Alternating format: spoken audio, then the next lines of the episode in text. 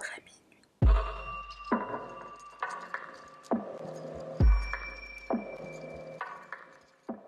Salut les petits curieux, moi c'est Sarah, bienvenue sur ma chaîne et on y va sans plus tarder.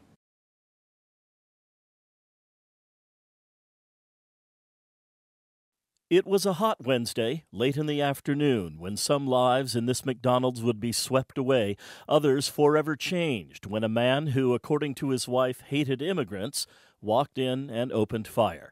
Ce soir, je vais vous raconter l'histoire du massacre de San Diego, aussi appelé le massacre de San Isidro, puisqu'il s'est passé sur le boulevard de San Isidro, dans la ville de San Diego. Ça commence avec l'histoire de James Oliver Huberty. Il est né en octobre 1942, dans l'état de l'Ohio. À l'âge de 3 ans, il tombe malade et il est obligé de porter des attelles sur les jambes pendant un certain temps. Et ça lui a laissé des séquelles jusqu'à la fin de sa vie. Il avait une sorte de petit boitement. En 1950, il a donc 8 ans. Son père achète une maison à la campagne, mais sa mère, elle refuse d'y aller. Elle n'a pas envie d'aller habiter à la campagne. Et elle préfère se rendre dans l'état de l'Arizona pour faire essentiellement des prêches euh, dans la rue, tout simplement. C'était une famille euh, très très pratiquante, et tout particulièrement sa mère. Évidemment, James, il est dévasté par l'abandon de sa mère, puisque du coup, le fait qu'elle parte, ça impliquait qu'elle ne reste plus avec sa famille. Son père insistait vraiment pour habiter dans cette maison de campagne, et il est euh, vraiment dévasté. Par-dessus le marché, il a un léger handicap, et en plus de sa personnalité, il est très introverti, il est plutôt calme, et il est même un peu bizarre. Les gens le qualifient de très très bizarre, très étrange ça lui vaut à l'école non seulement d'être assez marginalisé, de ne pas avoir vraiment d'amis, mais en plus d'être le sujet de moqueries de, tous ses camarades de classe. En 1962, il étudie la sociologie, mais en cours de route, il change d'avis et il décide d'étudier l'embaumement. De tous les articles que j'ai trouvés sur le sujet et des vidéos que j'ai vues sur le sujet, j'ai jamais trouvé personne qui avait fait le lien entre le fait qu'il ait décidé de travailler dans une maison funéraire et le fait que ben, euh, les événements qui se sont passés après, euh, tout simplement. Et j'ai trouvé ça vraiment bizarre. Je me suis demandé si ça l'avait pas désensibilisé euh, à, la mort, en fait, tout simplement. Pendant ses études, donc ses études, il les fait à Pittsburgh, à l'Institut de sciences mortuaires. C'est là qu'il va rencontrer Etna, Etna qui va devenir sa femme. Il va l'épouser en 1965. Donc il se marie, il retourne dans l'état de l'Ohio, dans la même ville, et il travaille donc dans une maison funéraire de par sa personnalité et son côté antisocial, il va souvent avoir des petites euh, disputes avec euh, sa hiérarchie. Il décide d'abandonner son travail pour devenir soudeur et il se débrouille plutôt pas mal. Il gagne environ euh, l'équivalent aujourd'hui de 130 000 dollars par an. Il fait souvent des heures supplémentaires, il est vraiment très dévoué dans son travail et ça se passe plutôt bien. En 1972 et 1974, Etna et James vont avoir deux filles, Celia et Cassandra. Mais dans la maison, c'est euh, il y a des antécédents de violence quoi, chez les Huberti. Il est dit que James est très violent avec ses filles, qu'il les frappe régulièrement, qu'il les gifle, qu'il leur donne même des coups de poing. Etna dépose même une plainte contre son mari disant qu'il lui a défoncé la mâchoire. Alors souvent pour calmer son mari, Etna fait semblant de lui lire l'avenir dans des cartes de tarot. Ça, ça marche un peu, ça, ça a tendance à souvent le calmer. Il suit même les recommandations que sa femme lui fait euh, pour son avenir. Et en fait, on voit que Etna, elle est constamment en train d'essayer de calmer son mari, de pas trop l'énerver, de pas trop lui tourner autour. Elle essaie vraiment de, l'apaiser. Elle connaît son tempérament euh, colérique et agressif. Et elle fait vraiment tout pour, euh, pour le calmer, en fait. Un jour où la famille Huberti a été invitée à un anniversaire, un anniversaire d'un de, enfant, je crois, James, alors il est dit dans certaines sources que j'ai trouvé que c'était James, dans d'autres que c'était Etna, mais je pense que c'était James. Euh, visiblement, il aurait encouragé une de ses filles à se battre avec une autre fille, ou plutôt même juste à la frapper en fait. Et une fois qu'elle l'a fait, la mère de cette petite fille est venue voir les Huberti pour demander un peu des explications. Et James sort son 9 mm et il la menace avec son 9 mm. Alors la police a même été appelée, ils sont venus, ils se sont déplacés mais il n'y a pas eu de plainte qui a été déposée, euh, l'histoire s'est plutôt tassée. On a même laissé le droit à la famille Huberti de garder leur 9 mm. Avec ce 9 mm, James va même tuer son propre chien. Alors la famille Huberti avait un chien, et ils avaient un voisin qui se plaignait souvent de leur chien, comme quoi il, euh, causait des dommages euh, matériels et qu'il aboyait trop souvent. Donc James décide de l'abattre. Je précise aussi au passage que James était un obsédé des armes à feu, il en avait en sa possession plus de 300. Et tout le monde dit aussi de James qu'il est très étrange, qu'il est bizarre, qu'il fait souvent des commentaires euh, assez déroutants, déconcertants. Il a vraiment une personnalité euh, très très atypique. Après avoir été soudeur pendant plusieurs années, il se fait licencier. Alors, encore une fois, différentes sources qui disent différentes choses. Il aurait eu un accident de moto qui lui aurait laissé des séquelles sur le bras gauche, euh, des genres de mouvements euh, convulsifs qu'il n'arrivait pas à contrôler et donc qui l'empêchaient de faire son travail de soudeur. D'autres sources disent que c'était aussi sa personnalité, il est possible que ce soit euh, un peu des deux en fin de compte. Un collègue de quand il était soudeur dira plus tard qu'il se rappelle avoir entendu James dire que s'il ne parvenait plus à subvenir aux besoins de sa famille, qu'il se suiciderait et qu'il emmènerait tout le monde avec lui. Sa femme l'a aussi surpris à faire un commentaire similaire. Il avait même le pistolet dans la bouche, il voulait se suicider, mais elle l'en a empêché, et il aurait fait un commentaire du même type. Il a également dit qu'il entendait des voix. Après avoir été licencié, il essaye en vain de chercher un autre travail, mais pendant un moment, il n'y arrive pas. Et là, il décide de déménager, même de s'expatrier. Donc il prend sa famille et ils vont s'installer à Tijuana, au Mexique, mais juste à la frontière avec les États-Unis. Ils y restent environ trois mois, ils s'y plaisent pas trop, ils décident de retourner aux États-Unis, mais ils ne retournent pas dans l'Ohio, ils vont euh, à San Diego, donc juste de l'autre côté de la frontière. Au bout d'un certain temps, il réussit à trouver un travail en tant qu'agent de sécurité, mais encore une fois, ça se passe pas très bien. Son patron dit de lui qu'il n'est pas physique, il ne le trouve pas physiquement apte et il décide de, de le licencier. La veille des événements, James décide de téléphoner à un centre médico-psychologique. Il a clairement besoin d'aide, il est tout à fait conscient des problèmes qu'il a, et donc il appelle ce centre pour demander de l'aide. Mais le centre ne le rappelle pas. Alors lui, il s'attendait à ce que le centre le rappelle dans la journée. Je ne sais pas si c'est quelque chose qu'il a lui mal compris ou si c'est ce qu'on lui a dit au téléphone et qu'au final on l'a pas fait. Mais il s'est avéré qu'après enquête, la personne qui lui avait répondu au téléphone, elle a tout simplement estimé que ça n'avait pas l'air d'être urgent. Au téléphone, il avait l'air plutôt calme, plutôt serein, ça n'avait pas du tout l'air d'être une urgence. La deuxième raison pour laquelle le centre ne l'aurait pas rappelé, c'est qu'ils auraient mal appelé son nom de famille. Ils auraient écrit Schuberti au lieu de Huberti. Après, moi, je trouve absolument pas ça euh, cohérent, puisque même si tu épelles mal le nom d'une personne que tu dois rappeler, tu as son numéro de téléphone. J'ai trouvé ça dans tellement d'articles que je me suis dit que j'allais le mentionner, mais je vois vraiment pas euh, en quoi ça aurait pu poser problème le fait d'avoir mal appelé son nom, puisque de toute façon, ils sont dans l'obligation de prendre aussi le numéro de téléphone.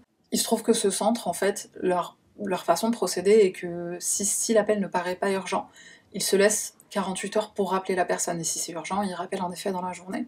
Mais ça, James ne le savait pas. Ce même jour, il aurait dit à sa femme La société a eu sa chance. Pourquoi elle ne l'a pas dit à la police euh, On ne sait pas trop. Ce qui nous amène donc aux événements du 18 juillet 1984. La journée commence euh, plutôt bien. James décide d'aller aux eaux de San Diego avec sa famille. Ils y passent un moment. Sur le chemin du retour, ils vont au McDonald's pour déjeuner, mais pas celui euh, en question, c'est un autre qui se trouve à Clermont. Une fois de retour à la maison, là, James se prépare pour ressortir et sa femme l'interroge et lui dit Où est-ce que tu vas? Et il lui répond Je vais chasser des humains pourquoi sa femme ne s'est pas alertée de ce genre de commentaires. Peut-être parce que c'est le genre de commentaires qu'elle a entendu toute sa vie, et peut-être qu'il a dit même exactement la même chose avant, sans pour autant agir derrière. Et c'est vrai qu'elle a plusieurs fois essayé de le pousser à aller voir quelqu'un. Avant de quitter son domicile, il dira à une de ses filles Au revoir, je ne reviendrai pas. Lorsqu'il sort de chez lui, donc il est armé, il a même trois armes sur lui, dont deux qui sont vraiment bien voyantes, et il y a un témoin qui l'aurait vu. Ce témoin appelle la police, mais il donne la mauvaise adresse à la police. Encore une fois, euh, mauvais numéro de téléphone, mauvaise adresse. Je sais pas ce qui s'est passé à San Diego en 1984, mais c'était l'année de mauvaises informations qui circulent. Donc James arrive au McDonald's qui se trouve sur le boulevard San Isidro. Il est armé d'un pistolet, un semi-automatique, un fusil à pompe et une mitraillette. Pour chaque arme, il avait à peu près une centaine de munitions. À l'intérieur du McDonald's, il y a environ 45 personnes. Alors au début, quand il est à l'intérieur, il pointe son arme vers un des employés, et là l'assistant manager le regarde et lui dit attention, ce mec va te tirer dessus. Mais il se passe rien pendant quelques secondes, et là ils se disent bon c'est une très mauvaise blague, et en fin de compte James commence à tirer au plafond. Et là ils se rendent compte que c'est absolument pas une blague, qu'il est très sérieux, et là James va tirer sur le manager. Il lui tire une fois dans la tête, et en quelques minutes, euh, le manager décède. Ensuite, il tire sur l'assistant du manager et là, il crie tout le monde à terre. Je pense qu'il n'avait pas besoin de crier tout le monde à terre, je pense que tout le monde était déjà à terre. Visiblement, il aurait aussi fait un commentaire raciste, mais euh, la police pense vraiment pas que c'était euh, motivé par, par, par, du racisme de la part de James. Après qu'il ait tiré sur le manager et son assistant, là il y a un brave monsieur parmi les clients du McDonald's qui s'approche de lui et qui essaie de lui parler, de le calmer et de le dissuader de ce qu'il est en train de faire. Et malheureusement, il va se faire tirer dessus 14 fois. Pendant qu'il est à terre en train de hurler de douleur, James va lui dire ferme-la. Alors évidemment, c'est la panique dans le McDonald's, tout le monde se cache sous les tables où ils peuvent et les gens qui sont en famille, qui sont ensemble, essaient de se protéger les uns les autres, et notamment cette femme enceinte qui avait avec elle son bébé de 8 mois. Lorsqu'il a constaté qu'elle était en train d'essayer de protéger son bébé, il lui a tiré dessus à 48 reprises. Il a également tiré sur le bébé une seule fois dans le dos et malheureusement le bébé en est mort. Et en fait, dès qu'il voyait que des gens essayaient de se protéger les uns les autres, eh ben, il allait, euh, il allait les voir pour leur tirer dessus. Et notamment cette famille, donc c'était un couple avec leur fils, et l'ami de leur fils. Et donc chaque parent en fait était en train de protéger un des enfants. Il a commencé par tirer sur euh, la mère et son fils, et malheureusement ils en sont morts. Il a ensuite tiré sur le père et sur l'ami de leur fils, et ils ont survécu à leurs blessures. Ensuite, encore une fois, une autre famille où des gens sont en train de se protéger les uns les autres. James leur tire dessus à plusieurs reprises.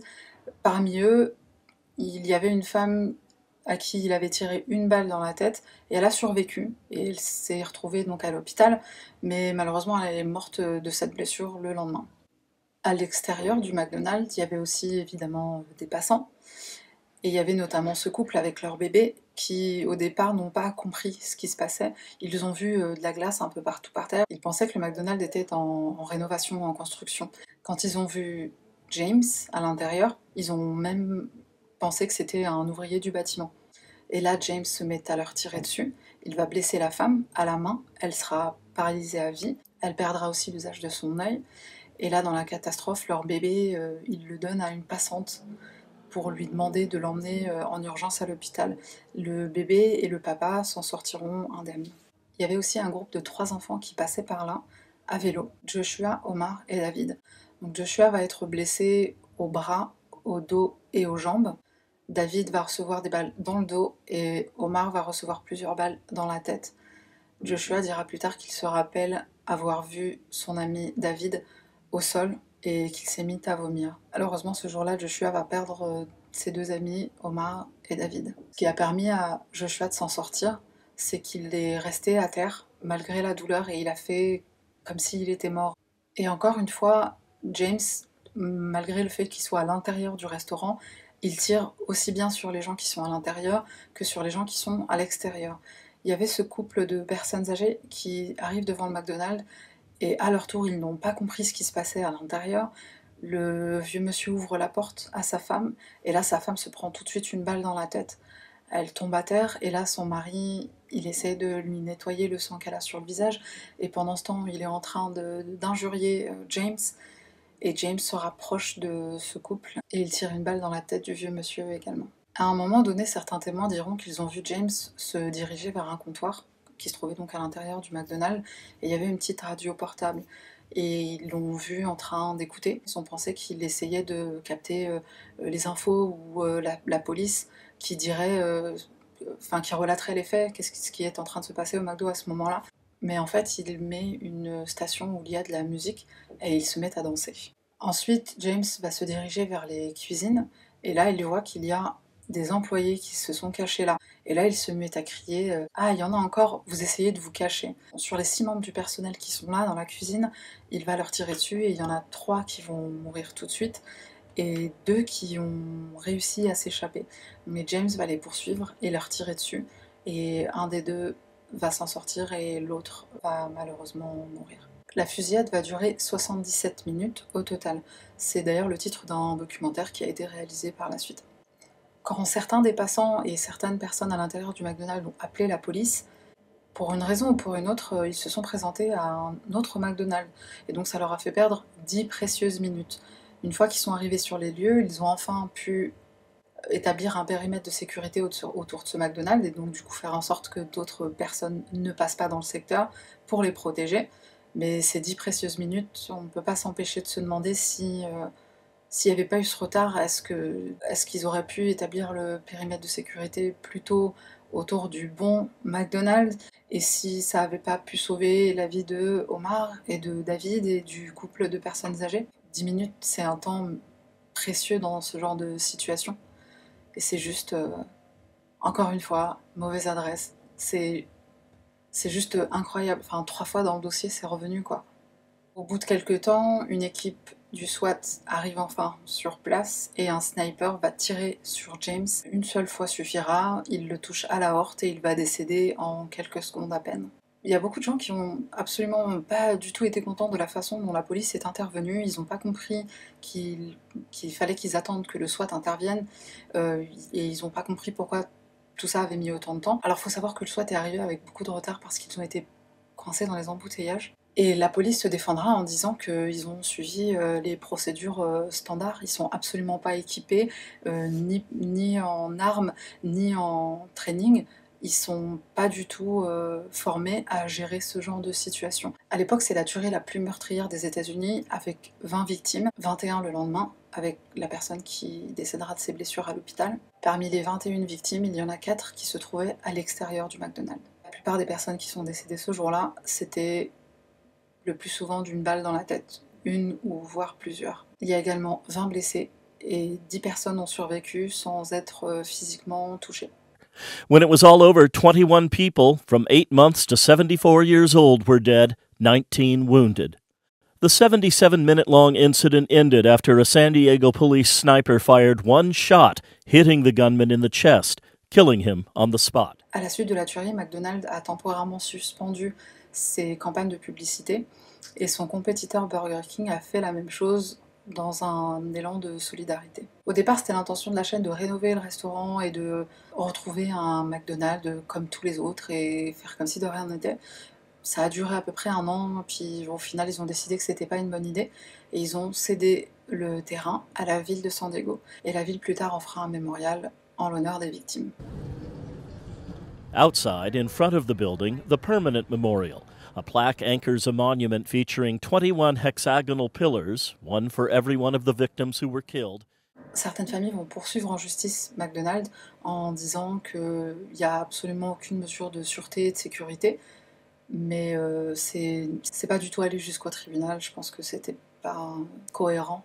A posteriori, on peut comprendre que les familles des victimes ont voulu mettre le blâme sur quelqu'un et demander réparation. Mais en fin de compte, on ne peut pas demander euh, à ce que toutes les personnes qui entrent dans un restaurant soient euh, fouillées ou, euh, ou qu'il y ait des détecteurs de métaux. Enfin, c'est juste, juste ridicule. En 1986, donc trois ans après la tuerie, Etna va également poursuivre en justice McDonald's ainsi que l'ancien patron de son mari de quand il était soudeur. Elle dira que l'esprit de son mari a été empoisonné par le fait qu'il consommait des chicken McNuggets. Ouais, elle a vraiment dit ça. Du fait du fait d'avoir été soudeur pendant plusieurs années, elle pense que son mari a respiré des vapeurs toxiques dans lesquelles il y avait des métaux lourds et que ça l'a affecté, que ça a affecté son esprit. Alors c'est vrai que quand l'autopsie a été faite sur James, elle a révélé qu'il y avait en effet des traces de métaux lourds, mais elle a absolument pas obtenu gain de cause et je pense qu'elle n'est même pas allée jusqu'au tribunal. Elle et ses filles ont reçu énormément de menaces de mort, énormément de courriers de haine. Elles ont dû être suivies psychologiquement pendant environ une année et elles ont également changé de domicile et échangé leur nom. Le père de James s'exprimera aussi et il dira Hier était le pire jour de ma vie. Je suis tellement désolée pour tous ces pauvres gens. La police aussi, a été lourdement affectée par ce qui s'est passé. Ils ont eu le sentiment d'être euh, inutiles, inadéquats, de pas avoir euh, pu faire grand chose. À la suite de ça, du coup, la ville de San Diego va implémenter deux changements majeurs au sein des forces de police. Le premier, ce sera la mise à disposition d'une cellule psychologique pour les policiers qui auront affaire à tout type d'événements traumatisants. Et ils vont également leur mettre à disposition des armes à feu qui seront beaucoup plus puissantes, ainsi qu'une formation adaptée à ce genre de circonstances. Ainsi se termine la tragique histoire du massacre du McDonald's de San Diego en 1983. Maintenant, je vais juste te demander 15 petites secondes de ton temps pour te présenter un objet, euh, ce sera un objet au hasard et ce sera, je pense, une routine que je vais implémenter dans toutes mes vidéos. Ce soir, c'est mon ukulélé sur lequel on m'a toujours énormément complimenté. C'est un vrai instrument, c'est pas un joujou. Je l'ai acheté sur un site allemand, les frais de port étaient gratuits. Il m'a coûté 35 euros, mais là, j'ai cherchez le lien du coup pour le mettre dans la barre de description et il est à 27 euros. Ça peut être un cadeau sympa à faire aussi à quelqu'un. C'est tout pour moi. Merci d'avoir écouté et merci d'avoir regardé jusqu'à la fin. Connaissez la suite. Like, subscribe, comment, share. On se retrouve la semaine prochaine pour une affaire française cette fois. Si vous avez des suggestions à faire, n'hésitez pas euh, en commentaire. Je me ferai une joie de les prendre en considération.